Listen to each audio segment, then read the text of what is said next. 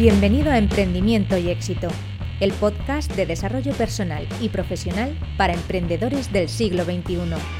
Aquí aprenderás técnicas, habilidades y consejos para llevar tu vida y tu negocio al siguiente nivel, con historias inspiradoras de personas como tú, desde psicólogos, informáticos, arquitectos e incluso funcionarios que un día decidieron tomar las riendas y hacer realidad la vida de sus sueños. Este programa es para inconformistas que desean ser su mejor versión, para visionarios que sienten que una vida diferente es posible, desobedientes que no quieren seguir el camino marcado, en definitiva para emprendedores que sueñan con una vida mejor. Para ti, ¿quieres disfrutar de tu vida y tu trabajo? Empieza hoy mismo entrando en iniciatumarketing.com y descargando gratis tu regalo. Con todos vosotros, Fernando Guaza. Hola, hola, hola, muy buenas, bienvenido a Emprendimiento y Éxito. Mi nombre es Fernando Guaza y estoy aquí para acompañarte en este podcast en cada uno de los episodios con el fin de ayudarte a crecer en tu emprendimiento mediante la estrategia, pero sobre todo mediante la mentalidad adecuada. ¿Qué tal estás? Espero que si escuchaste la entrevista anterior, la entrevista que pude hacer en el episodio 1 a Ana Vico, te fuese de tanta utilidad como ambos cuando, cuando la grabamos y como deseábamos en ese momento al grabarla. Hoy tengo una nueva entrevista, te traigo una entrevista que, que, le he realizado a Irene Rodrigo, toda una emprendedora y luchadora, la cual a día de hoy compagina varios proyectos entre ellos tecomunicas.com, del que hablamos en la entrevista mayoritariamente, y lemt.tv. A lo largo de ella hablamos de aspectos tan relevantes como la importancia de tener claro lo que uno quiere para no dejarse vencer por las voces ajenas, o cómo hace ella para ser capaz de gestionar varios proyectos entre manos, puesto que conozco muchos emprendedores que han intentado tener más que un proyecto y, y ha sido imposible sacar sacar ambos adelante con éxito, la relevancia que tiene la comunicación en vídeo en un proyecto en Internet, claves y consejos para empezar a realizar vídeos de calidad que potencien nuestra marca. Bueno, te aseguro que podrás extraer mucho, pero, pero que muchos aprendizajes de ella. Así que sin perder ni un minuto más, vamos a la entrevista. Simplemente recordarte, como siempre, pues que si te gusta el programa, no dudes en hacérmelo saber y para ello qué mejor manera que dejándome una reseña y una valoración 5 estrellas en iTunes o un me gusta en iBox. Y ahora sí, música y a la entrevista.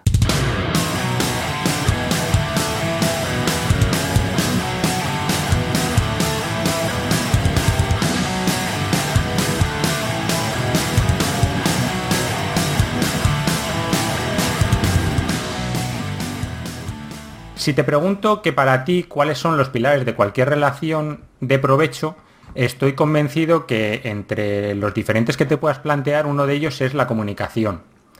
Y bueno, pues la comunicación es el tema principal del que vamos a hablar hoy en esta entrevista. Porque la comunicación es la base de las relaciones. Sin ella no hay relación alguna. Pero hoy vamos a aprender mucho sobre todo esto de la comunicación, fundamentalmente comunicación en vídeo. Así que no te pierdas esta charla porque la persona que tenemos hoy la suerte de poder escuchar es una superprofesional de este ámbito. Te presento a Irene Rodrigo.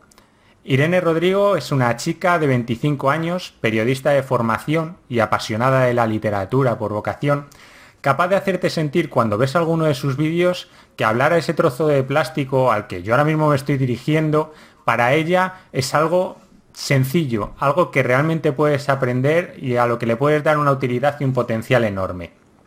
Y de todo esto de la comunicación, de su camino en el emprendimiento y el éxito que está cosechando, viene a hablarnos hoy a nosotros. Además, he querido intentar que fuese las primeras eh, porque estoy convencido de que dentro de poco será tan popular que será complicadísimo conseguir un hueco en su agenda. Ella se ríe ahora mismo, pero dentro de unos meses lo podremos comprobar y cuando volvamos a poner esta entrevista veremos que, eh, realmente ha conseguido vivir de, su pasión. Pero bueno, hoy la tenemos aquí, así que vamos a sacarle todos los consejos y la experiencia para saber cómo ha conseguido en solo unos meses llegar al punto en el que ella se encuentra y además que antes de marcharse nos haya dejado todas esas perlas y consejos que también nos van a venir, tanto a ti como a mí, para o bien comenzar o afianzar nuestra estrategia de vídeo en nuestro proyecto profesional. Así que sin más, muy buenas Irene, muchas gracias por estar aquí con nosotros y bienvenida. Hola Fernando, nada, gracias a ti, es un placer. Nada, para mí sí que es un placer poder contar contigo en estas entrevistas porque eres un ejemplo de, emprendimiento y de éxito, de, emprendimiento y de éxito currado, como, como dice el mago More en, su libro que estoy leyendo ahora mismo, trabajando como un cabrón para conseguir lo que quieres. pero, sí, hay, que, trabajar, pero bueno, al final los resultados van llegando poquito a poco. Hay, hay, que esforzarse, que no significa que haya que, que sacrificarse. si te parece, vamos a empezar por el principio no, no voy a preguntarte de tu infancia ni por tu vida más personal, que somos, somos muy coquetos, pero sí vamos a, indagar en ti para saber cómo una persona de 25 años tiene la trayectoria que tienes tú y cómo consigue emprender con éxito su proyecto. O bueno, o mejor dicho, sus proyectos, porque como veremos en la entrevista, tienes eh, varios proyectos entre manos y, y, todos ellos muy bien encaminados. Así que cuéntanos con tus palabras y mejor explicado de lo que lo he hecho yo, eh, quién es Irene Rodrigo. Hombre, te lo has explicado muy bien, ¿eh? Pues, a ver, Irene, Rodrigo, eh, bueno, es una chica casi, casi ya 26 años, ¿eh? cumplo dentro de cuatro días, de Valencia, de un pueblo de Valencia que se llama Puzol, aunque ahora vivo en Valencia capital, que desde siempre, como bien has dicho tú, ha sido una apasionada de los libros y que pues de alguna manera he intentado desarrollar siempre en mi camino mm, cercana a la comunicación, aunque la verdad es que no me he dado cuenta de que siempre he ido encaminada hacia la comunicación hasta hace poco, cuando he mirado un poco hacia atrás y he visto pues todo lo que me ha rodeado durante mi vida y me he dado cuenta de que todo ha tenido mucho que ver con la comunicación, desde la música, desde ah, el periodismo, estudié periodismo, los libros, el teatro. Y pienso que aunque me, considero, he descubierto hace poco que, soy introvertida, porque sí, o sea, quiero decir, no es que lo haya descubierto, sino que encontrado esa palabra con la que me identifico un poco, aunque bueno, las etiquetas yo intento siempre dejarlas un poco de lado pero sí que he visto que la, palabra introvertida me define bastante bien.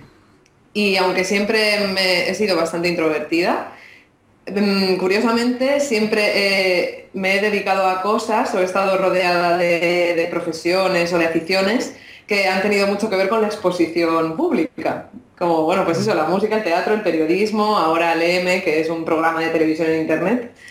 Así que sí, eh, siempre he estado muy rodeada de la comunicación. Me, gusta mucho la comunicación, sobre todo eh, la comunicación eficaz. Es decir, decir lo que queremos decir y relacionarnos con los demás de una manera que las dos personas o cuantas personas haya en esa interacción salgan beneficiadas de, esa interacción, salgan mejor de lo que han entrado.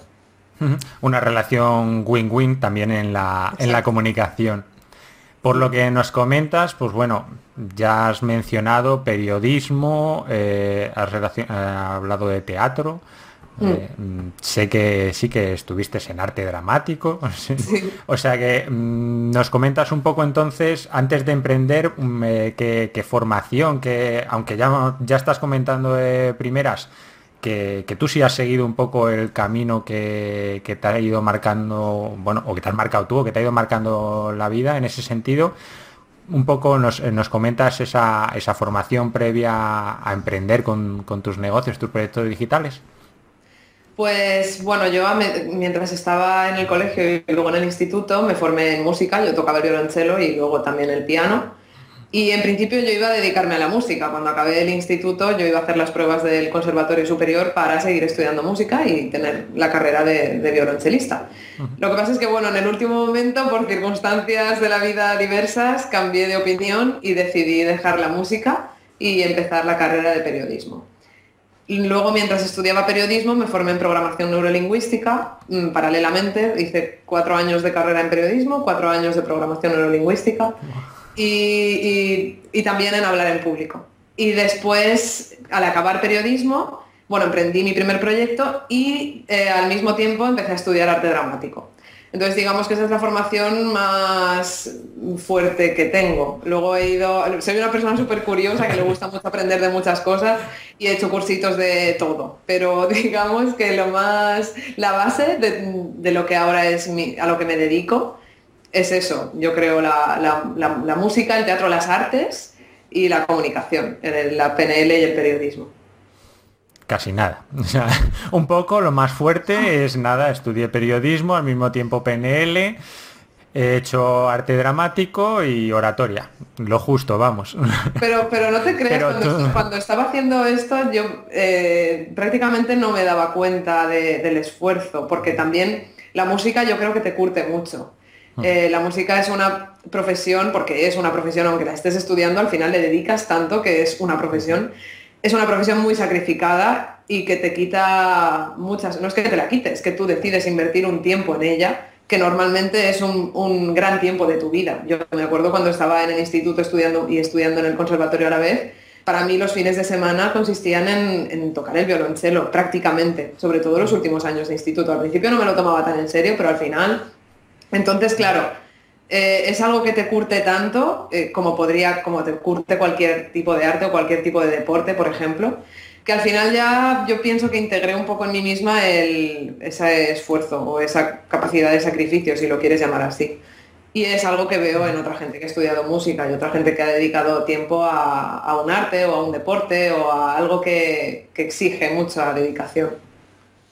Sí, vamos, es verdad, en el Tribu Camp también tuve la suerte de de hablar con otras dos personas, sobre todo una de ellas que había estado media vida en el piano, en el conservatorio, y, se veía que, y ya de otras personas que he conocido también, eh, que pues cuando estaba en el colegio tenía un compañero en el instituto que también estaba en el conservatorio, no sé si es que se genera una capacidad de esfuerzo y de superación con todo ello de la música, o es que tiene tanta exigencia que, que al final parece que, todas las personas que habéis estado en el conservatorio, como que luego otros tipos de formaciones que a cualquier persona, pues bueno, cinco años de periodismo, no, o, bueno, en tu caso no sé si como eres más joven, serían cuatro, claro, pero, pero bueno, hombre, pues no, como se suele decir, no es moco de pavo, sin embargo, claro, es como, bueno, vale, pero después de 10 de piano, de echarle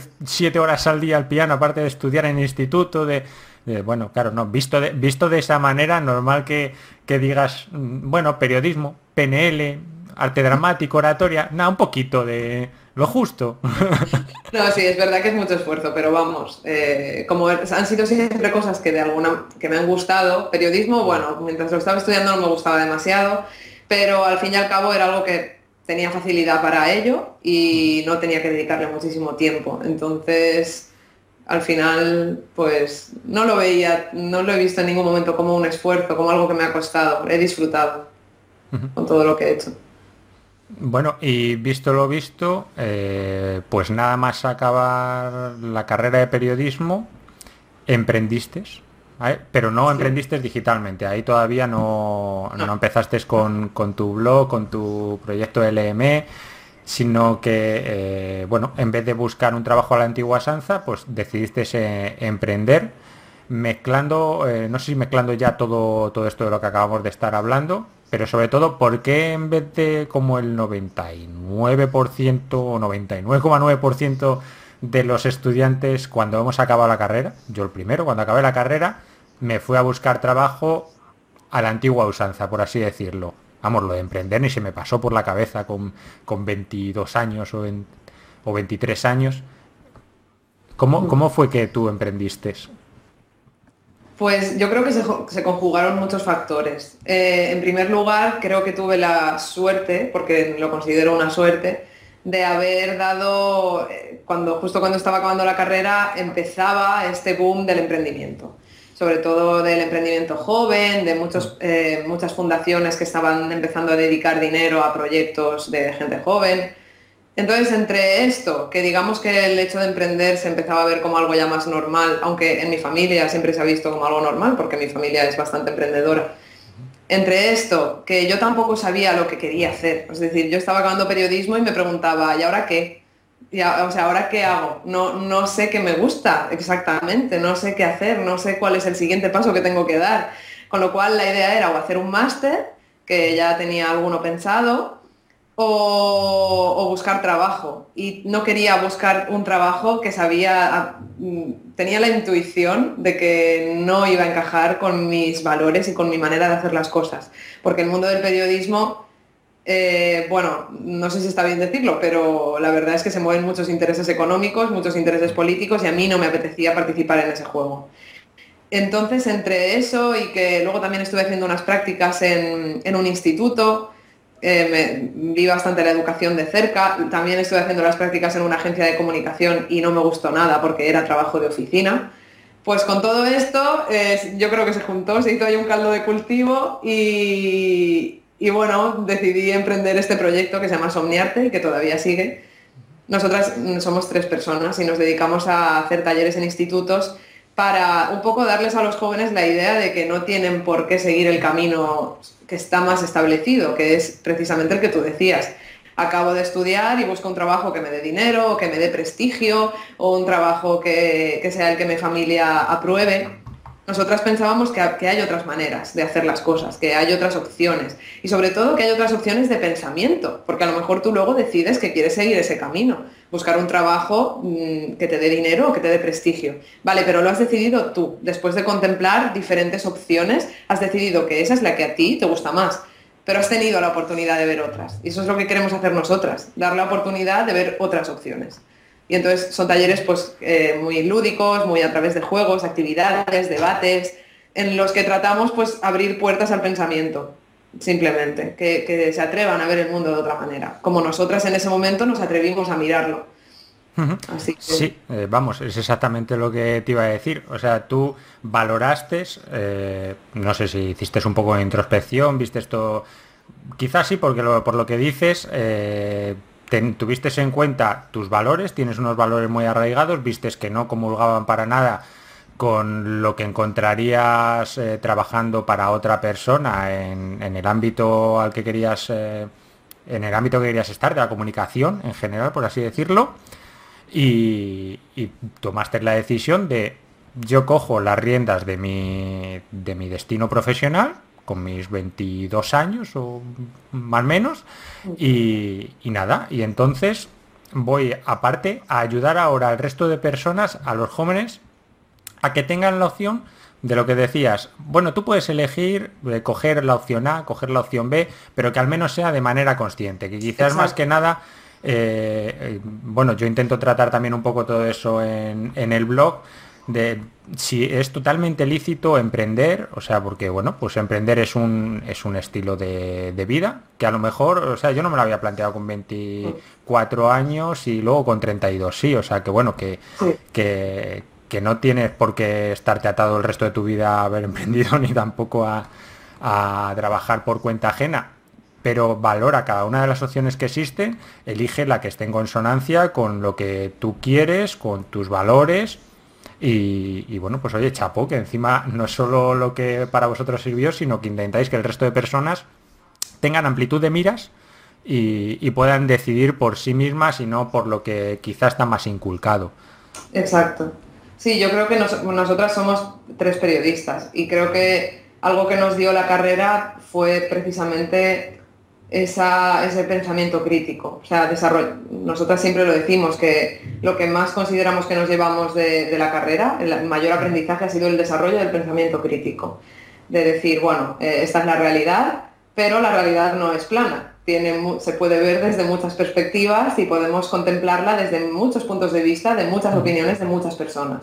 Con lo cual nunca va a haber solo un camino, nunca va a haber solo una decisión correcta y esto entre el periodismo y la programación neurolingüística, que también toca mucho el tema de las creencias, de los valores, de lo que pensamos, de lo que estamos viendo, pues yo pienso que fue un poco lo que nos empujó a crear eh, Somniarte. Y por suerte todavía seguimos haciendo talleres y la verdad es que súper contentas porque cada vez que hacemos uno es como un chute de energía, porque estar con los jóvenes en los institutos, ver cómo piensan, ver los, las, las motivaciones, las expectativas que tienen, eso es súper enriquecedor, vamos. No, vamos, eh, hombre, no te queda tan lejos a ti, a, casi 26 años tampoco te queda tan tan lejos. Yo no sé cómo nos verán ellos. y tampoco te verán, y tampoco te verán evidentemente como, pues bueno, como yo veía, o como seguro ven a muchos de sus profesores, más como un padre o casi un abuelo. Sin embargo, en tu caso puede ser encima una ayuda muy grande el que me esté hablando como una hermana mayor. Sí, nosotras intentamos eso, mm, siempre lo, o sea, ir un poco de amigas pero también marcando autoridad. Es decir, nosotras venimos aquí, hacemos este taller con vosotros y nosotras ponemos las reglas, pero vamos a dejar que os expreséis y que os respetéis los unos a los otros y que, que digáis lo que sentís y lo que pensáis y nosotros no vamos a decir ni que está bien ni que está mal. Es que no queremos eh, imponer ninguna opinión. Nosotras tenemos opiniones, pero no consideramos que sean las mejores. Simplemente son opiniones, ya está. Entonces, bueno, eh, ya te digo, es muy enriquecedor y ahí seguimos. Claro, no, por supuesto, vamos, lo primero, toda decisión, o sea, toda, toda eh, decisión es respetable, o sea, mientras unos no se metan con los otros, eso es obvio que tan lícito es opinar que, que, prender es una locura, que como el opinar que poner todos los huevos en la misma cesta y trabajar para, para una persona por 700 euros lo es da igual, o sea, cada uno puede tener su, opinión. El caso es que, bueno, pues eso, vosotros ayudáis a, abrir esa, esa visión y que, y que realmente se vea que no hay solo para elegir entre A o A. No, bueno, existen diferentes opciones. Tú, tú coge tu vida profesional y decide si quieres trabajar por proyectos, si quieres emprender digitalmente, si quieres trabajar por cuenta ajena para una sola persona, si eso ya la decisión es de, de cada uno. Si te parece, aparte de ese proyecto, evidentemente que es con el que comenzaste eh, con esas otras dos, esas otras dos personas, eh, ahora mismo tienes otros que ya sí que son solo tuyos y de los que más nos, vienes a hablar hoy aquí. Coméntanos un poco, preséntanos eh, pues tanto a tecomunicas.com como a lmtv.com. Pues tecomunicas.com es una plataforma a través de la cual doy formación en comunicación eficaz. Ante la cámara y ante el público, porque bueno, he ido oscilando entre la cámara, el público, pues últimamente ya estoy un poco decidiendo o tengo la idea de mezclar ambas realidades, tanto hablar en público como hablar ante la cámara, porque al final comparten muchísimas eh, características, cambia un poco el espacio, obviamente, porque en un espacio estás compartiendo ese mismo espacio con otras personas y ante la cámara no, tú estás solo con tu cámara y luego eso lo verá gente en su casa en cualquier momento de, de la vida mientras el vídeo esté en YouTube. Pero bueno, comparten muchas características. Y este proyecto nació en septiembre, a la vez que nació lemtv.com bueno, aunque antes los programas de LM estaban en Te Comunicas, al final separé las páginas, pero, bueno. Eh, y LM es un programa de televisión digital sobre divulgación literaria, es decir, sobre libros. Entonces lo que hacemos en cada programa, porque ahora sí que es verdad, al principio empecé un poco más por mi cuenta y ahora mm, colaboro también con mi, bueno, Nacho Vergara, que es, siempre digo mi primo, sí, es mi primo, pero bueno, Nacho Vergara, que es pintor y bueno, es artista plástico él vive en Madrid, yo vivo en Valencia, con lo cual trabajamos un poco a distancia, pero nos juntamos muchas veces para grabar. Y, bueno, lo que hacemos es en cada programa, que dura más o menos media hora, tratamos, cogemos un libro, que es el protagonista de, ese programa, y hablamos de él intentando en todo momento conectar todos los aspectos del libro con la vida de las personas. Es decir, lo que tratamos es que la gente al ver el programa se sienta identificada con la historia del libro, con un personaje o con el autor, porque también hablamos del autor y de las circunstancias en las que escribió esa obra. Y al sentir esa identificación, esa empatía, se dé cuenta de que este libro habla de él, de, esa misma persona, que tiene cosas que decir sobre su vida, que tiene enseñanzas que, que traer. Así que cuando, la idea es que cuando acaba el programa esa persona tenga ganas de leer ese libro. El fin último es el fomento de la, lectura, sobre todo en, personas que no leen o, que leen poco, que, son ajenas al, libro, que, tienen miedo a acercarse a los libros o han tenido malas experiencias porque en el colegio les han obligado a leer libros que no les han gustado y luego ya no han querido leer. Mm. Entonces es un poco acercar la literatura a todas las personas, pero sobre todo a esas personas. Por eso tratamos de hablar siempre desde una perspectiva súper cercana y que todos los públicos independientemente de nivel social, económico, cultural, lo puedan entender. A veces lo conseguimos más, a veces menos, pero, pero bueno, la verdad es que estamos súper contentos y estamos, eh, hacemos lo que nos gusta, que es pues llevar nuestra creatividad, la que tengamos, a fructificarla en, algo, materializarla en algo. Mm, vamos, aburrirte no te aburres, eso, eso está claro. Para que luego digamos muchas veces el no, si es que no, no tengo tiempo, no hay tiempo. Mm, bueno, todos tenemos 24 horas. Aquí está Irene que en sus 24 horas, además de, de conseguir vivir, lleva dos proyectos digitales y, luego uno más eh, presencial, más el de Soniarte. Y si alguien me, me, pidiese asesoramiento, mm, yo evidentemente le diría que pusiese el foco en solo un proyecto, porque de hecho, bueno, yo creo que evidentemente tú también eh, conocemos eh, gente, conocemos personas que han tenido que cantarse por uno solo, mm. porque incluso teniendo ya un, proyecto digital, un negocio online bastante afianzado, decidieron intentar montar un segundo o, cogieron el de otra persona y, vieron que, tuvieron que, dejarlo. A pesar de ser personas con experiencia, con bagaje, con, conocimiento de, blogs, de proyectos digitales. ¿Cómo hace Irene Rodrigo para ser una supermujer? Cuéntanos secretos, porque habrá alguna, habrá más de una persona, vamos, empezando por mí mismo, el primero, que querrá saber cuáles son las claves para abarcar tanto y tan bien. Pues realmente no tengo ninguna mm, bueno, para empezar es que yo misma eh, estoy un poco de acuerdo contigo en el sentido de que muchas veces es más, no sé si decir conveniente o es más fructífero, quizás, si lo quieres llamar así, centrarse en un solo proyecto. Yo misma me doy cuenta de que si solo tuviera un proyecto, ese proyecto avanzaría mucho más rápido y daría muchos más frutos en menos tiempo de lo que me está llevando a mí avanzar con, con tres proyectos a la vez. Pero tampoco tengo prisa, es decir, yo ahora no tengo problemas, quiero decir, tengo ahorros, voy ganando dinero todos los meses, unos más, unos menos, desde luego no tengo un sueldazo ni pretendo tenerlo de momento.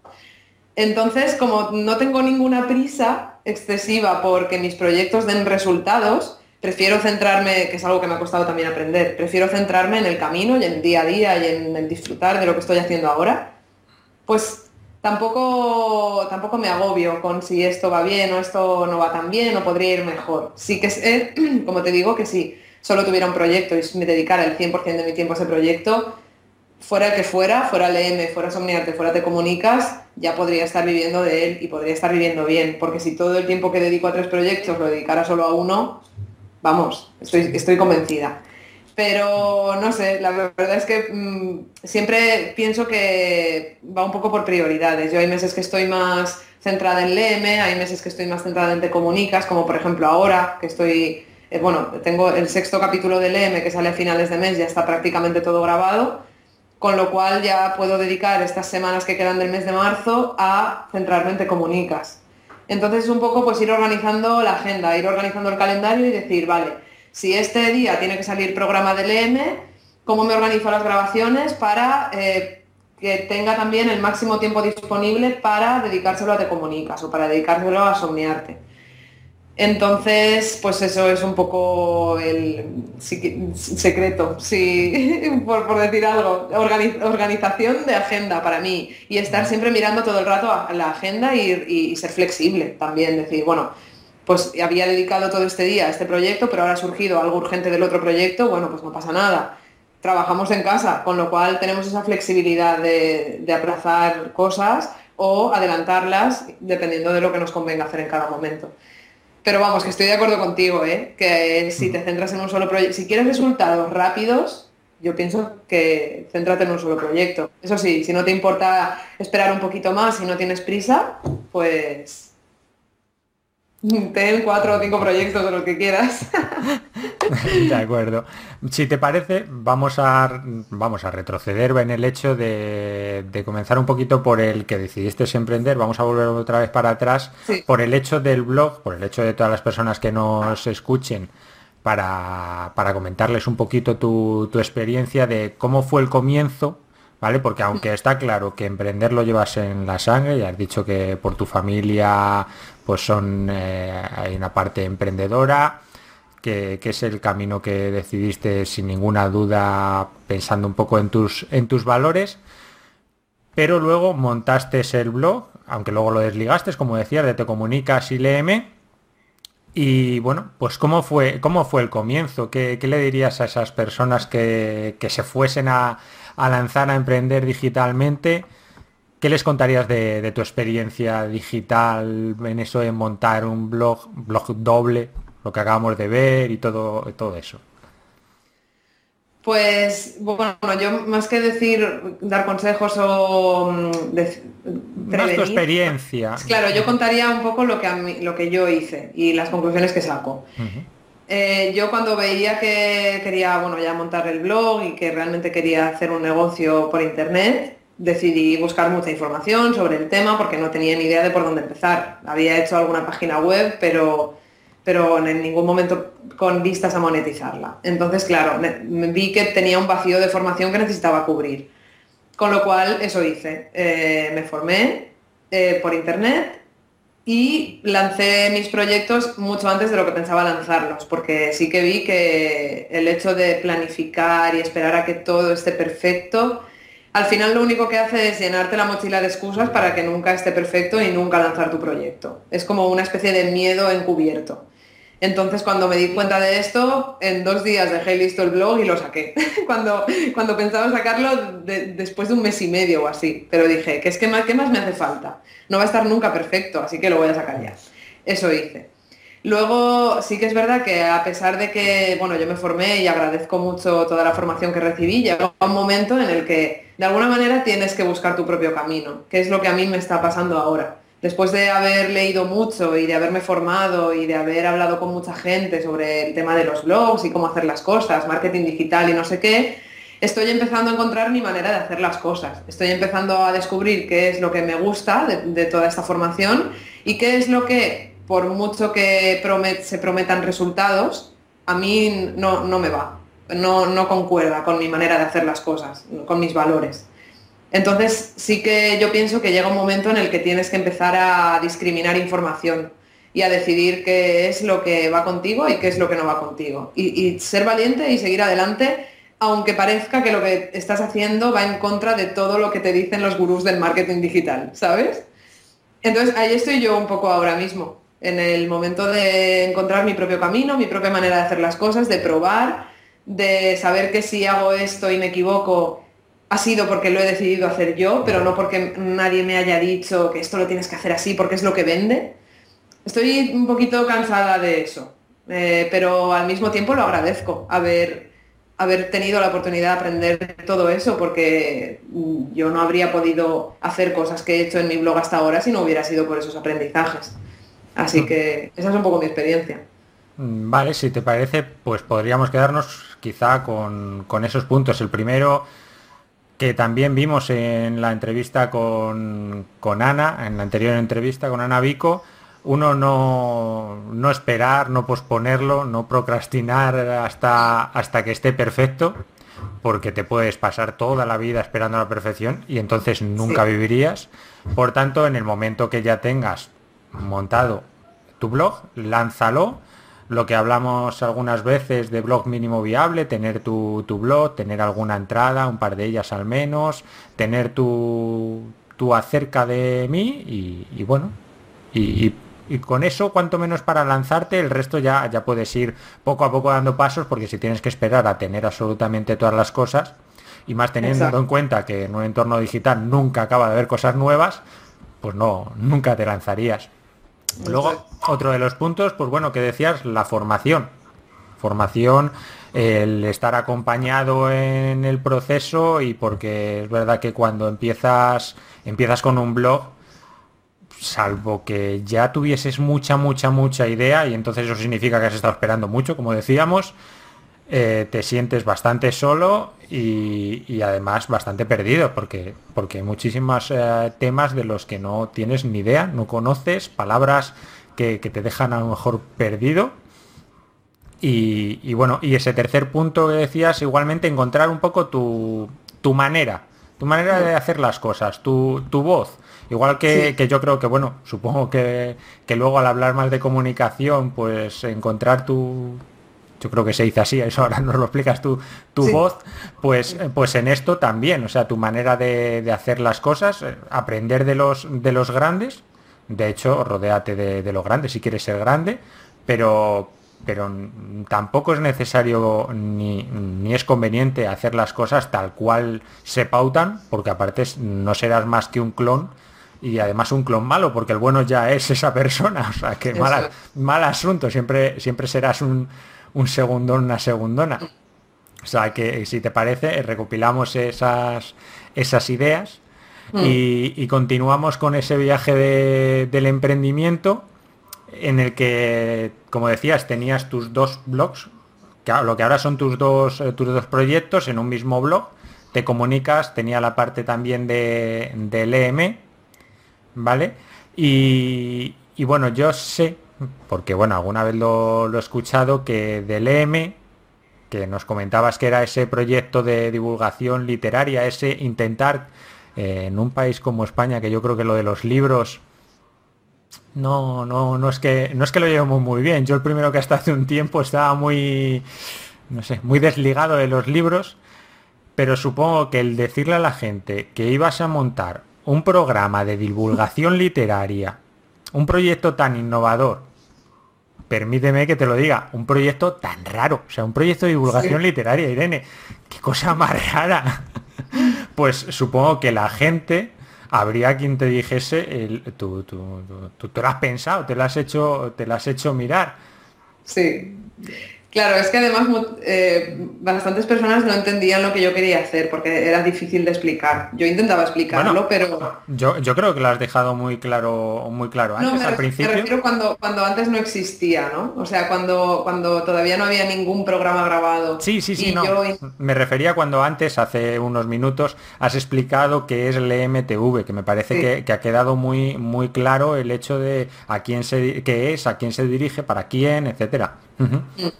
Pues claro, ahora quizá, porque tú lo has visto también y sabes a qué me refiero, pero quizás si una persona está escuchando esta entrevista y no lo ha visto, hasta que no lo vea no va a saber muy bien lo que se habrá dicho. Bueno, sí, un programa de televisión sobre libros, tal, pero no se va a hacer una idea de lo que es hasta que lo vea. Entonces, claro, a mí me pasaba esto. Yo cuando intentaba contarle a la gente lo que quería hacer, la gente no lo entendía porque es difícil de explicar y, es difícil de imaginar. Entonces sí que había mucha gente que solo con escuchar televisión por internet, YouTube, libros y programa de media hora cada mes, sí que me decían, tú estás loca, porque primero en Internet la gente no ve vídeos de más de 30 segundos.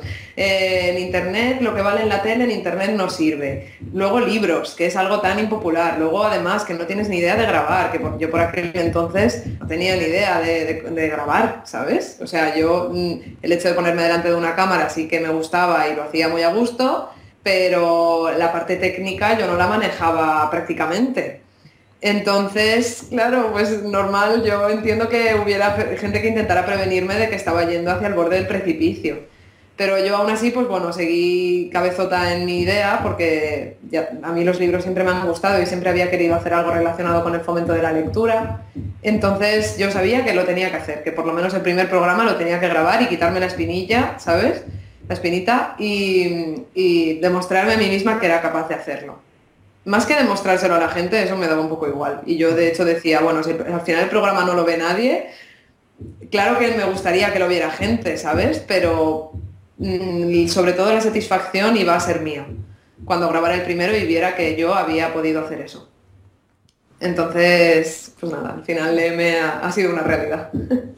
Sí, sí, una realidad que va, vamos, por muy buen camino de hecho, bueno, quizá de, no sé si considerarla, a mí es que me suena muy mal, aunque Irene, uy, Irene, perdona, aunque Ana, Ana Vico en la anterior entrevista cuando hablábamos de las personas tóxicas decía, sí, sí, hay que llamarlas, hay que llamarlas así, pero, pero bueno, quizás son esas voces que muchas veces intentan, como tú dices, prevenirte, prevenirte de que, de que no te caigas, de que no tropieces, cuando a lo mejor, y más sin a lo mejor en, en tu caso, se ve que no, que no es que te fueses a tropezar, que es que era algo diferente, algo que no ha hecho nadie anteriormente, pero que no lo haya hecho nadie anteriormente no significa más que que tú vas a ser la primera en haberlo hecho. Ya está. Así de sencillo.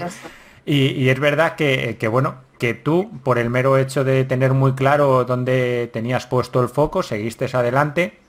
Y antes de, pasar, pues bueno, por hacer esa pequeña reflexión, antes de pasar a hablar más de, de tecomunicas.com, de, la parte donde nos centramos más en, la comunicación, en vídeo iba a decir, pero bueno, como lo que has comentado antes, no solo comunicación en vídeo, sí que, sí que quiero hacer hincapié aquí en eso, porque sé que, que el EM es tu, joya de la corona, es tu niña bonita, y porque tu, pasión por encima de todo es la, es la literatura, desde pequeñita leyendo, que eres una, loca de la lectura, que devora libros, y por el camino que vas está claro que, vas a poder llegar a vivir de, tu pasión.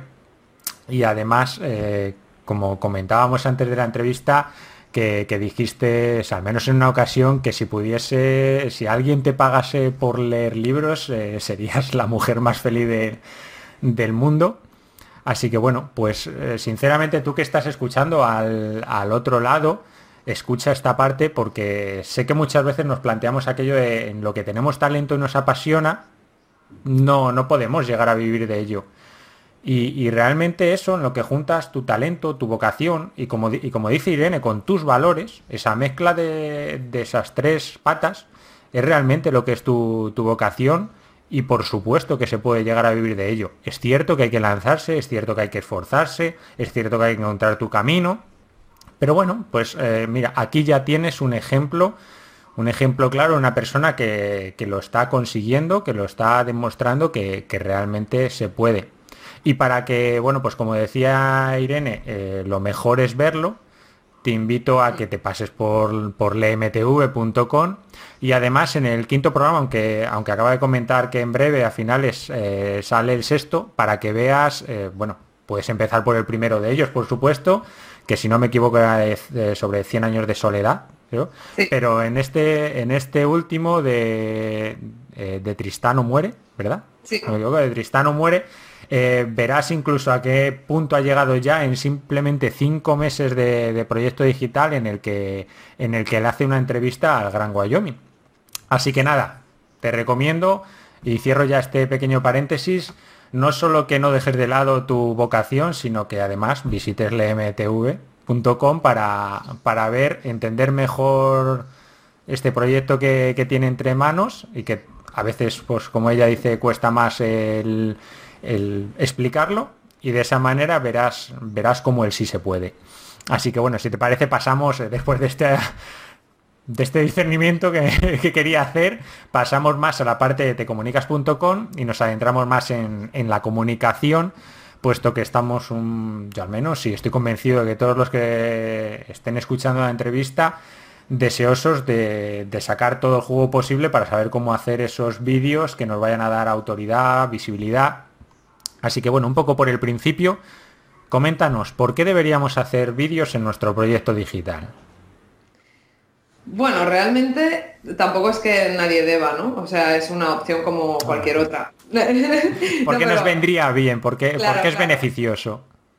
Eh, es beneficioso, yo pienso, sobre todo para reforzar la marca personal. Si tú tienes un blog y quieres que se te conozca como Pepito García que habla sobre botijos. es que acabo de ver aquí un botijo. pues yo qué sé, ¿sabes? Te ayuda a monetizar tu blog de botijos.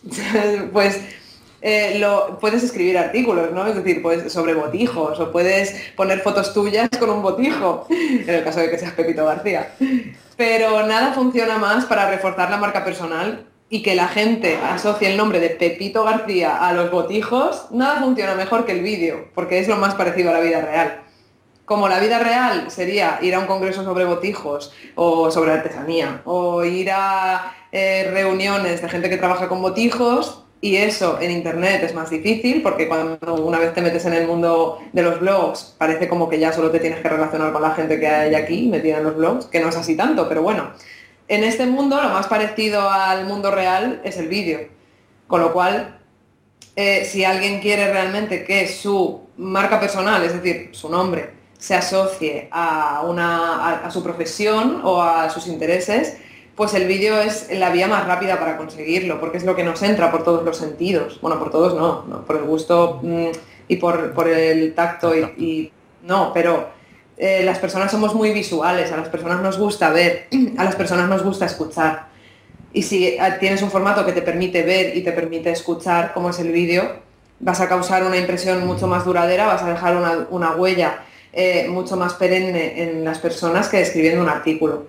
Entonces, para mí ese es el principal beneficio de utilizar el vídeo, el refuerzo de la marca personal, que además no solo sirve para Internet, sirve también para la vida real, porque cuando vaya Pepito a un congreso de botijos, la gente lo va a conocer ya, sabe cómo se mueve, sabe eh, cómo, cómo, vocaliza, sabe qué tipo de voz tiene. Esto a ti, bueno, nos pasó en el Tribu Camp, la gente a la que ya habíamos visto en vídeos como si ya la conocieras.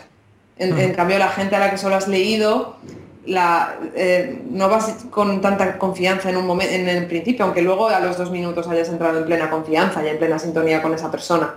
Pero a las personas que ya has visto, que ya has escuchado, ya sabes cómo son. Es como si las conocieras, aunque, aunque nunca las hayas visto en persona, ¿no? Sí, vamos. Ah, vale. Sí, no, lo que dices me parece que vamos, es el el mayor beneficio, lo que dices de reforzar eh, tu marca personal, eh, sobre todo porque yo creo que te la catapulta. También es verdad que siempre y cuando salga bien, porque te la puede catapultar para mal, por supuestísimo. Pero, pero el vídeo sobre todo, pues entonces, como comentas, nos, nos diferencia, porque evidentemente de todas las personas que solo escriben, a quien realmente sí hace vídeos, que es verdad que estamos hartos de ver vídeos y vídeos en YouTube y sin embargo todavía estamos en un punto, al menos aquí en España, claro, los, los americanos, los estadounidenses van 20 pasos por delante en todos estos sentidos, pero aquí en España el vídeo todavía es muy, muy bebé, bueno, todo lo de los proyectos digitales quizá es, es muy bebé, y, es ahora estamos en un punto muy bueno para que eso cree una diferenciación, para que refuerce nuestra marca, como decías, para crear cercanía, generar visibilidad. Pero, claro, ¿qué características tiene que tener un buen comunicador? ¿Cómo, cómo me convierto yo? ¿Cómo la persona que está escuchando dice, ya bueno, pero ¿y cómo hago yo que que soy muy malo comunicándome, que, no he hecho nunca un vídeo, como me pongo delante de esa caja de plástico que tanto nos asusta, ¿qué características debería tener? En realidad todos somos buenos comunicadores, porque si hemos llegado a este punto de nuestra vida vivos, es porque las veces que nos hemos comunicado con otras personas o con nosotros mismos han resultado beneficiosas, es decir, nos, nos han traído a este punto. Con lo cual, todos hemos hecho lo mejor que hemos podido y sabido hasta este momento, incluida la comunicación. Así que partiendo de la base de que todos somos buenos comunicadores, lo que tenemos que hacer es mm, pulir nuestro diamante, o sea, somos diamantes en bruto. Pues lo que tenemos que hacer es pulirnos para los puntos fuertes que tenemos como comunicadores, sacarles brillo y potenciarlos, y los puntos de mejora o puntos débiles, pues potenciarlos también, transformarlos, no acallarlos ni taparlos, porque eso es poner parches. Eso es como cuando alguien está triste y le, diga, y le dices, no estés triste, o cállate las lágrimas o tápate la tristeza. No, la tristeza va a seguir estando ahí. Pues con los puntos de mejora como comunicador es lo mismo. Si una persona piensa que quizá gesticula demasiado con las manos, que esto es una opinión, porque gesticular demasiado, ¿qué es? Mm, ¿Es objetivo? ¿Es subjetivo? Bueno, ya aquí nos metemos en muchos temas distintos, ¿no? Pero em, he perdido el hilo ya, no sé por dónde iba. No, por el hecho de reforzar tus puntos de mejora. Exacto. Si una persona piensa, gracias, que gesticula demasiado, em, pues entonces lo que, lo que tiene que hacer no es dejar de gesticular o mm, ponerse las manos detrás y no moverlas o ponerlas aquí como se aquí, ¿no? Como se dice en muchos cursillos de hablar en público. Sí, Eso lo único que está haciendo Claro, es lo único que está haciendo es poner un parche. En cambio, claro, te dicen, no, pones aquí porque aquí generas confianza. Según quién. O sea, eh, habrá personas a las que esto le genere confianza, habrá personas a las que no le genere confianza, habrá personas que al hacer esto creen un anclaje de poder y sí realmente sientan mayor confianza en sí mismos, pero a lo mejor hay gente a la que hacer esto lo único que consigue es ponerle más nervioso, porque su inclinación natural, su tendencia es a mover las manos. Con lo cual no se trata de decir no muevas nunca más las manos si las mueves demasiado. Es entender por qué mueves tanto las manos y con esa energía que tú estás transformando en este movimiento, hacer otra cosa. Pero no dejar de hacer esto, sino entender que esto, mover mucho las manos, puedes hacerlo eh, en determinadas circunstancias y dependiendo de los objetivos que quieras conseguir como comunicador. Entonces, realmente no hay ninguna clave o ningún secreto para mejorar como comunicador. Si yo tuviera que decir uno, sería la, autoobservación. Ser muy conscientes de cómo nos comunicamos y no solo hablando en público o hablando delante de una cámara. Tenemos la suerte de que la comunicación es algo que hacemos durante todo el día. Y no solo con los demás, sino también con nosotros mismos. Cuando pensamos nos estamos hablando. Con lo cual, minuto tras minuto, segundo tras segundo, tenemos oportunidades de observar cómo nos estamos comunicando. Y esa oportunidad de observar significa también una oportunidad de mejorar cómo nos estamos comunicando. Entonces yo siempre digo que para mí esa es la, principal, la autoobservación consciente. No todo el día, porque nos volveríamos locos y acabaríamos agotados.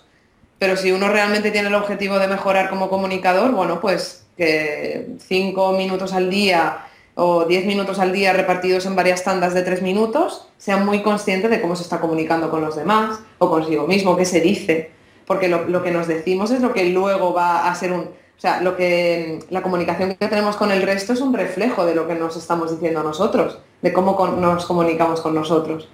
Con lo cual, oportunidades no nos faltan. Así que el, consejo de andar por casa sería ese, observar cómo te comunicas.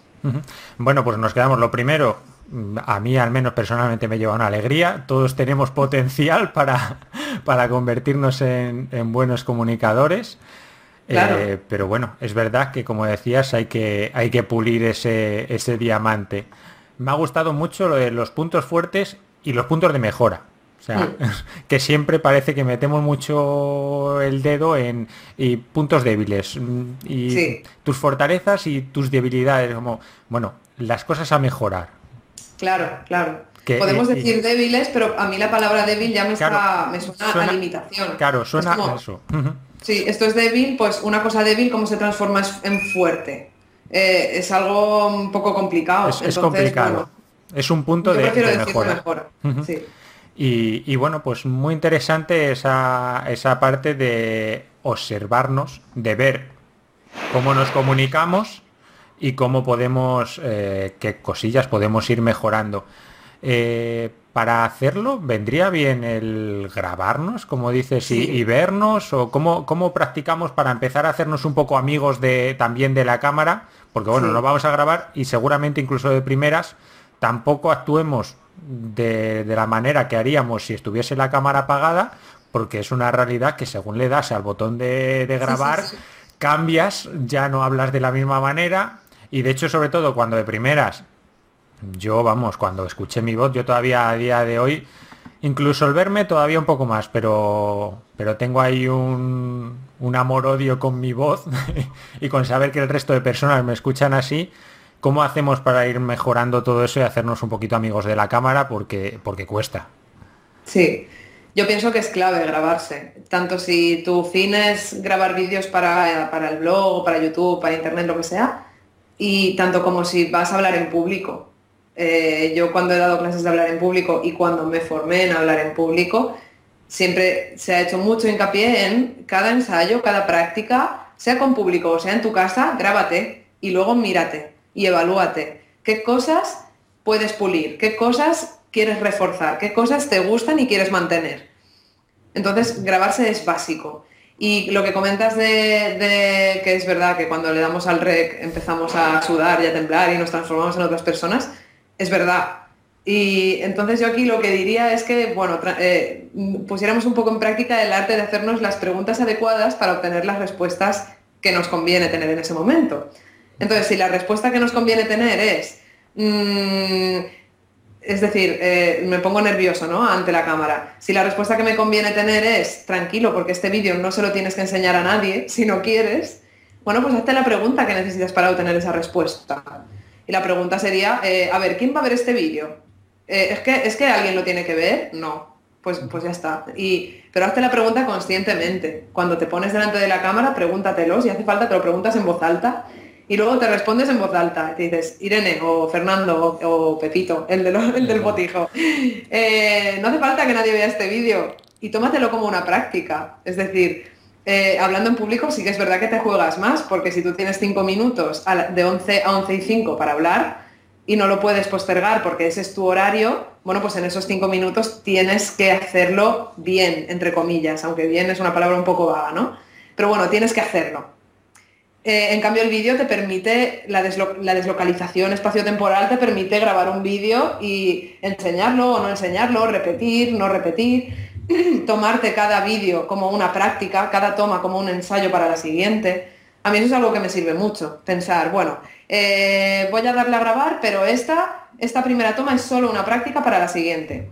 A veces sale y a veces ese es el vídeo que luego se queda, pero la mayoría de las veces no, la mayoría de las veces es solo una práctica. Y, ya la, vídeo siguiente, la toma siguiente, entonces ya he practicado, he practicado delante de la cámara y ya, pum, me sale mejor y ya ese es el vídeo con el que me quedo. Entonces, yo pienso que eso es importante, tomarse cada práctica, o sea, cada, cada vídeo o cada presentación en público como una práctica para la siguiente. Siempre, eternamente, porque además en la comunicación nunca vamos a ser perfectos, siempre vamos a tener puntos de mejora, siempre, siempre, siempre. Nadie es un perfecto comunicador. Y si lo parece, yo, o sea, los, típicos oradores que se, que se ensalzan como el orador perfecto, que Obama también le han dicho muchas veces que es el orador perfecto, a mí esto siempre me dan un poco que pensar, todo lo que parece que está tan ensayado y que está tan en su sitio y que no hay ningún pelo fuera de, la coleta, ¿no? A mí esto siempre me da un poco de mal rollito, quizás es algo personal. Pero a mí me gusta más la gente que, es auténtica y que si se equivoca, se ha equivocado y no pasa nada, es que somos humanos. Parece como que cuando grabamos un vídeo salimos al escenario tenemos que ser perfectos o tenemos que hacerlo todo genial. Pero ¿dónde está escrito eso? en ningún sitio, nos podemos permitir fallar. Perfecto, pues mira, nos quedamos de aquí también. si te parece, nos quedamos con dos, puntos claves. Uno, que en realidad, pues un poquito con el resto de cosas de la vida nos sucede. Practicar, practicar y practicar. La práctica hace, hace al maestro y escúchate, como, como dice Irene, en distintos momentos del día, grábate, haz pruebas, mm, cada, vídeo que hagas no significa que tengas que mostrarlo a nadie, no tengas, no tengas ese enorme miedo. Yo mismo tengo que reconocer la cantidad de veces que aunque sea sentados en el sofá o con el móvil por hacer pruebas y también por, por lo que decíamos, por hacerte la idea de cuál es tu voz, de cuál es tu imagen, que es como te ve el resto de gente, pero que tú no estás, no estás acostumbrado evidentemente a, a verte a verte sí, tienes un espejo en casa y estás acostumbrado a verte, pero a oírte es verdad que, boca a oído nos escuchamos completamente diferente a cuando luego ya directamente nos vemos en, los vídeos en una grabación. Así que práctica, práctica, práctica, práctica. Eso sabiendo que, nunca vas a ser un orador perfecto, pero esa es la clave. Y, y sobre todo eso también que has dicho de, mira, naturalidad, espontaneidad, autenticidad porque claro, si vemos un robot o si consideramos que lo que tenemos que hacer es ser perfectos en un vídeo, a mayores de que te pasarás el día grabando el vídeo y no acabarás casi seguro, pero a, pesar aparte de la gracia de la broma tonta, es una realidad que, que, no generas esa autenticidad, que no generas esa cercanía y esa credibilidad. Si yo veo un vídeo en el que una persona parece don, doña perfecta, digo, vale, está, está en otro mundo para mí. Sin embargo, veo a una persona que, bueno, que como, como decías tú, se le puede salir un pelo de la coleta, eh, se le puede incluso, si, si, es tu manera, porque por lo que decíamos al principio de la entrevista de encontrar tu voz, si es tu manera y a mí alguna vez se me escapa alguna palabrota, pues a un taco, pues esa manera de ser natural, esa naturalidad, yo creo que es, que es fundamental también en, en los vídeos. Y todo eso forma también parte de la marca personal. Es que, claro, venimos de un paradigma un poco de que las empresas tienen que dar una imagen muy pulcra, eh, muy pulida, todo tiene que estar en su sitio, todo tiene que ser reluciente y transparente. pero esa no es la verdadera transparencia, al menos para mí. Eh, ahora yo creo que nos estamos encaminando más hacia un paradigma más de personas trabajadoras independientes o incluso personas que aunque trabajan en una empresa pueden manifestar su propia personalidad y su propia manera de hacer las cosas. Y yo creo que esto va muy ligado a, cómo nos vamos a comunicar a partir de ahora, y no solo a través del vídeo, sino a través, a través también de, un texto escrito o de la radio o de, cualquier tipo de comunicación que llevemos a cabo. Sí, vamos, eh, nos está costando mucho, o a mí me parece que nos está costando mucho entender que, que estamos ya en un paradigma laboral diferente y que, como dices, antes había que tener como una pulcritud, como una, o sea, que profesional era asociado a llevar una corbata, a tener una una sede en, al lado de la Plaza Mayor o en el centro de la ciudad que fuese. Como todo muy mítico. claro, y, eso, eh, eh, bueno, pues oye, si realmente tú eres así, por supuesto que es auténtico, pero, pero claro, luego sales de la oficina, te quitas eh, la corbata, en realidad empiezas a decir tacos, te pones un chándal y dices, ah, pues sí, eres, eres la misma persona. No, eso no es autenticidad. Yo creo que vamos a, un paradigma en el que vamos personas profesionales. ¿Qué más da? O sea, el, hábito no hace al monje, yo creo, pero bueno. Claro que cada contexto tiene sus códigos a lo mejor en una reunión con altos ejecutivos no te puedes poner a decir tacos, ¿no? Pero eh, salvando esos, esos códigos y salvando las diferencias que hay entre contextos, yo pienso que, tenemos que ir poco a poco reivindicando nuestra autenticidad y nuestra propia manera de hacer las cosas. y yo creo que nos estamos encaminando poco a poco hacia ahí. Sí, sí, o sea, yo creo que no, no quita ser auténtico con ser respetuoso, empezando por, por, ahí, pero es verdad que la, la, base, o sea, o una de las bases de la marca personal de la que hablabas tú antes es la autenticidad. O sea, intentar ser diferentes personas, antes o después, se, se pilla antes a un mentiroso que a un cojo. Toda la vida yo, yo he escuchado eso, y si no eres auténtico, mm, no te, no te van a comprar, puesto que a fin de cuentas también eh, con tu proyecto digital, quieres, quieres que te compren, genera una marca personal auténtica que, de verdad genere confianza, porque, porque bueno, todo lo demás que no sea naturalidad, antes o después se acaba, se acaba cayendo todos esos cimientos que, hayas montado. Sí, porque además eh, yo, es que pienso que a medida que nos vamos haciendo mayores, como que tenemos una tendencia más grande a aparentar más. Es como, no, tengo que aparentar que todo en mi vida va bien tengo que aparentar que tengo una casa perfecta, una familia maravillosa, un trabajo que me encanta. Y, cada vez como que esa, esa ansia de, apariencia se acentúa más. Luego quizá cuando ya somos mm, muy mayores, 60, 70, eso baja un poquito otra vez, ¿no? Porque ya dices, bueno, ya que, me quitan lo bailado. Si es que no todo es tan perfecto, ¿no? Pero parece que conforme te vas entrando un poco en el mundo de los adultos, en eh, tus primeros trabajos, como que tienes que aparentar muchas cosas. Y yo eh, hace poco me di cuenta de eso cuando, cuando acabé la carrera y ya me estaba metiendo en el mundo del trabajo y emprendiendo y tal. Empecé a darme cuenta de que los adultos, de los cuales yo empezaba a formar parte en ese momento, tenían los mismos miedos y las mismas dudas que un adolescente. O sea, es que todos tenemos miedo, todos. Todos tenemos dudas. Nadie tiene una vida perfecta, por mucho que lo aparente. Entonces, por eso yo reivindico mucho el aceptar que, tu vida no es perfecta y que tú tienes miedos y que nadie, que, la persona que te diga que no tiene miedos y no tiene dudas, es mentira. O sea, y, te está engañando. mismo. O sea, sí, se está haciendo trampas al solitario a fin de cuentas, porque no es, no es muy creíble. Sí, es verdad que tenemos demasiado ese qué dirán de nosotros. Y para esto de los vídeos es obvio que nos marca muchísimo. Para toda la vida, pero claro, yo, yo es una de las, eh, de las cosas que me planteaba, y esto cuando lo vean, pues bueno, cuando lo vea a lo mejor Perico el de los palotes o el de los botijos que decíamos antes, no, no me preocupa a lo mejor tanto que lo que me vaya a decir mi madre, mi novia o mi primo cuando vea, cuando vea a lo mejor el vídeo. Pero no sé si era Jack Canfield el que decía que a los 20 años estamos obsesionados con el qué dirán de nosotros vivimos enfocados en ello, a los 40 nos enfadamos y mandamos un más todo a la mierda y nos da igual lo que gana de nosotros y a los 60, 70, como estabas diciendo tú, nos damos cuenta de que nadie decía nada de nosotros y que hemos perdido la vida pensando en qué dirán de nosotros. O sea que Pero bueno. más centrados en lo que opinen que en lo que nosotros mismos podemos opinar de nosotros mismos, que es lo único que cuenta. Así que. Nos hemos pasado peligrosamente la hora. Llevamos algo más de algo más de algo más de una hora. No, no, yo vamos por mi parte encantado.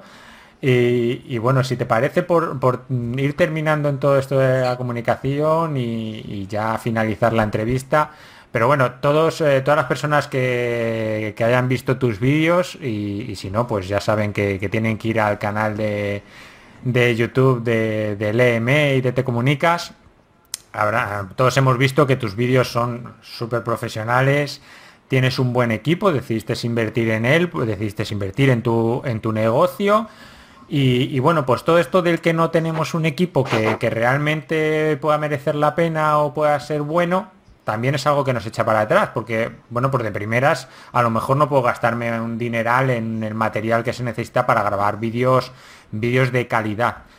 Aún así, merece la pena que grabemos esos vídeos, no malos, pero sí de baja calidad, a lo mejor con nuestro, con nuestro móvil, aunque la mayoría de los móviles ahora tienen una cámara de alta definición súper buena, pero recomendarías igualmente el... Eh, empieza, tú empieza.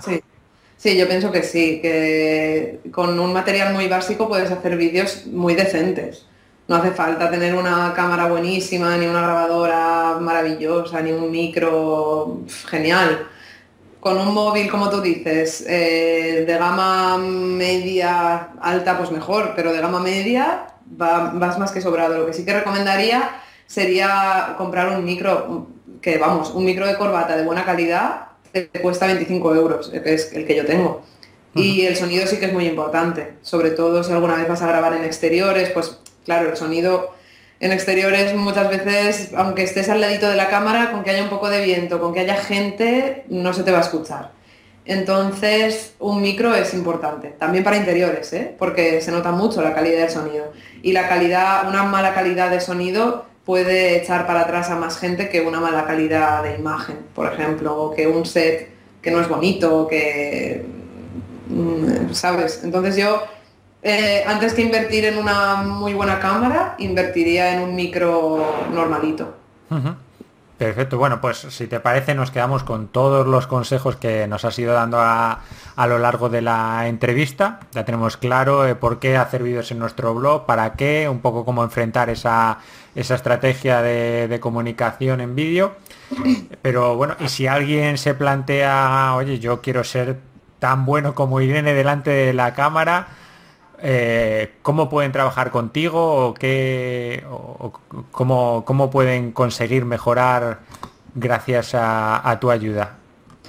Bueno, por una parte yo tengo el programa de mentoría, que es, formación en comunicación ante la cámara. Lo que yo hago es eh, paso un cuestionario a la persona interesada, esa persona me lo responde y después quedamos por Skype y yo le planteo un, un plan formativo, que normalmente va pues, desde las 3 hasta las 8 sesiones de hora y media, más o menos, dependiendo de cómo yo vea que esa persona necesita avanzar en su camino como, comunicador, ¿no?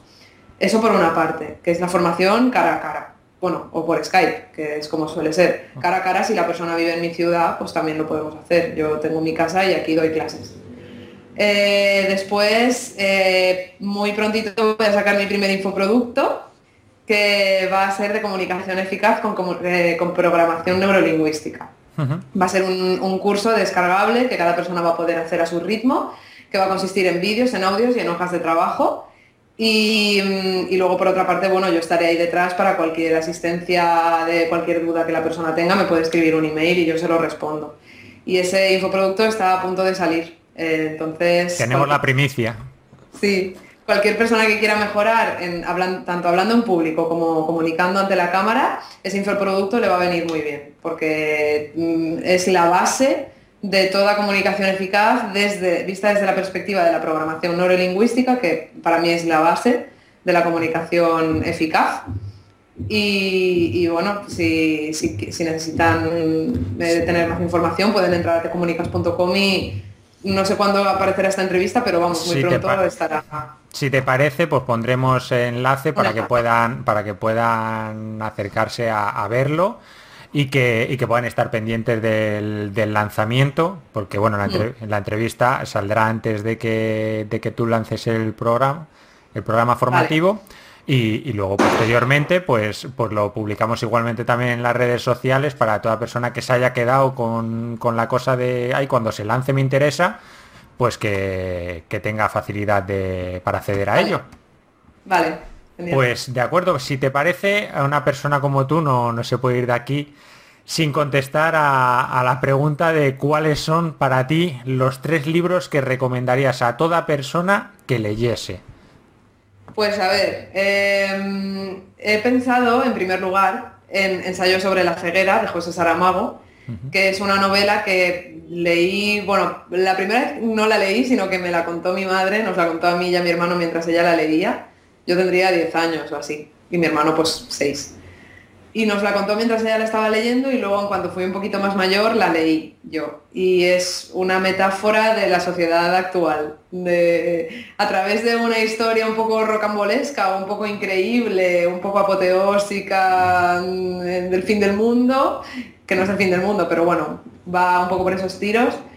Eh, el autor, que es José Saramago, que murió hace relativamente poco, hace una, un retrato de la sociedad en la que vivimos. Es que hay una película también, que por cierto para mí es una de las mejores adaptaciones cinematográficas que se han hecho de un libro. Cuando vi la película aluciné porque era prácticamente igual que como yo me imaginaba el libro, que esto raras, veces sucede.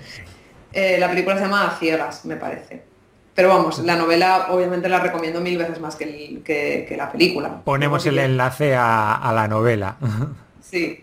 Luego, como segundo libro, eh, he pensado uno que he leído hace nada, he acabado de leerlo hace tres o cuatro días. Se titula Vida líquida y es de Sigmund Bauman, que es un filósofo. De Bauman, sí. Y en este libro él hace también un retrato de la sociedad en la que vivimos y en la que tú y yo también estamos muy inmersos, que es la sociedad moderna líquida, que digamos que él lo que dice, su idea, una de las ideas básicas de su, de su ensayo, es que así bien antes a las personas se las valoraba por sus bienes materiales, si tenías un coche, una casa, pues ahora se nos valora por las experiencias que vamos acumulando. ¿Esto qué pasa? Por una parte, o sea, no es ni mejor ni peor, es simplemente que ha cambiado la forma en la que valoramos a las personas. La moneda de cambio ha cambiado, es, es una diferente.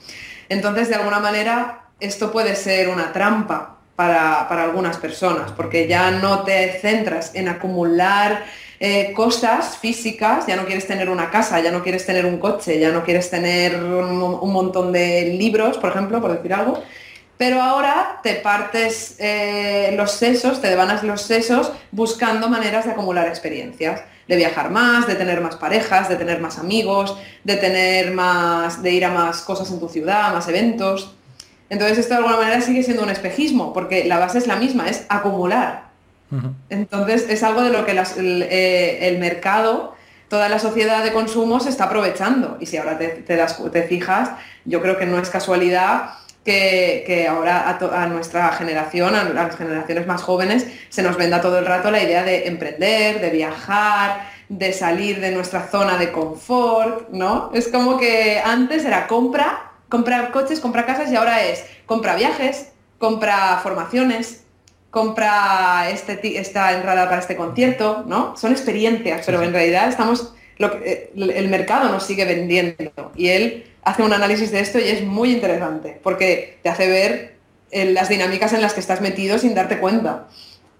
Y luego, eh, como tercer libro, bueno, para recomendar uno de cada género, primero novela, luego ensayo, pues el tercer, la tercera me he ido al teatro, porque a mí me gusta mucho el teatro. Y uno de mis autores favoritos, que también era poeta, es Federico García Lorca.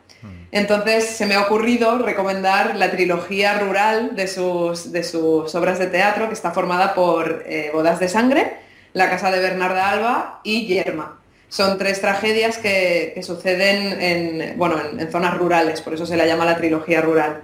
Y son tres historias dramáticas, bueno, trágicas, pero al mismo tiempo muy bonitas. No, no por la historia en sí, sino por la manera en la que Lorca relata esas historias y te mete en su mundo poético, eh, imaginario y un poco hasta mítico en algunas ocasiones.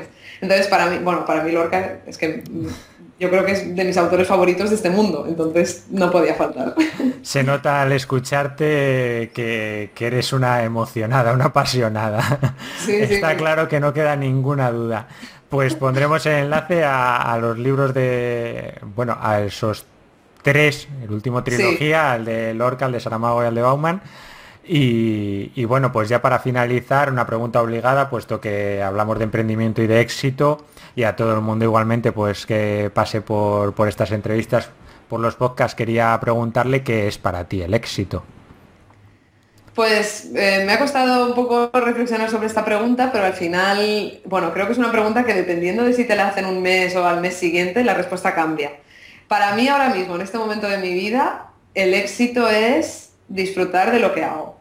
O sea, estar en el momento presente, o tratar por lo menos de estar en el momento presente, siendo consciente de lo que estoy viviendo, de las cosas que, que voy haciendo y disfrutando de ello. No, enfocarme tanto en los logros, que hasta hace unos meses estaba un poco más obsesionada con los resultados, con los logros. No enfocarme tanto en eso, porque al final eso he descubierto que aunque es, parece el éxito, para mí no lo es, quizá para algunas personas sí, pero para mí estar enfocado en lo que va a pasar o en lo que vas a conseguir dista mucho de ser el éxito. Para mí ahora el éxito yo lo relaciono más con el disfrute, disfrutar de esto que está sucediendo. A lo mejor no estás consiguiendo nada, o a lo mejor sí que lo estás consiguiendo, pero no te das cuenta. Para mí es eso es, estar aquí y ahora. De acuerdo, pues es verdad que hombre, disfrutar del aquí y el ahora, del presente, es que si, si nos vamos al pasado o al futuro, evidentemente nos dejamos la vida en el camino. Así que interesante, interesante reflexión. Ya agradecerte de corazón que, que, hayas estado compartiendo todo este rato con nosotros y aportando, pues bueno, tu experiencia, todo tu conocimiento, aportando tanto valor. Y para todas las personas que estarán deseosas de saber dónde localizarte, aunque ya hemos hablado de tecomunicas.com y de lmtv.com, para, para, que puedan visitar tus proyectos, ¿dónde más pueden encontrarte? ¿En qué redes sociales? Pues bueno, en Facebook, tanto Te Comunicas como LM tienen página de Facebook. En Twitter soy arroba irenromar con, bueno, I-R-E-N-R-O-M-A-R. Bueno, ponemos los enlaces también, de todas formas. Y luego, bueno, en Instagram, aunque en Instagram es un poco así, realmente lo, más, lo máximo que publico son fotos de libros. Pero bueno, si alguien quiere, es más, para leerme el Instagram. Pero el nombre es Irene Libre, con V, libre. Y ahí me pueden encontrar. De acuerdo, bueno, como decíamos, ponemos los enlaces también de, para, para que sea más fácil localizarte. Y bueno, pues gracias Irene y, también gracias a ti, por supuesto, que estás al otro lado escuchándonos. Te animo a que compartas eh, con todas las personas esta entrevista para que cuantas más personas puedan obtener todo el valor que ha aportado Irene, pues muchísimo mejor.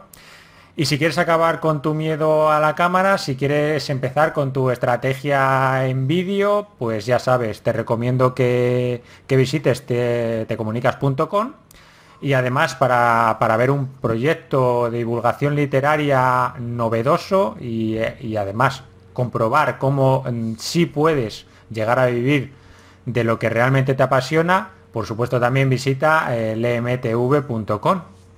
Y hasta aquí la entrevista. De verdad que muchísimas gracias Irene por estar aquí y seguimos en contacto. Un abrazo. Un abrazo. Hasta luego.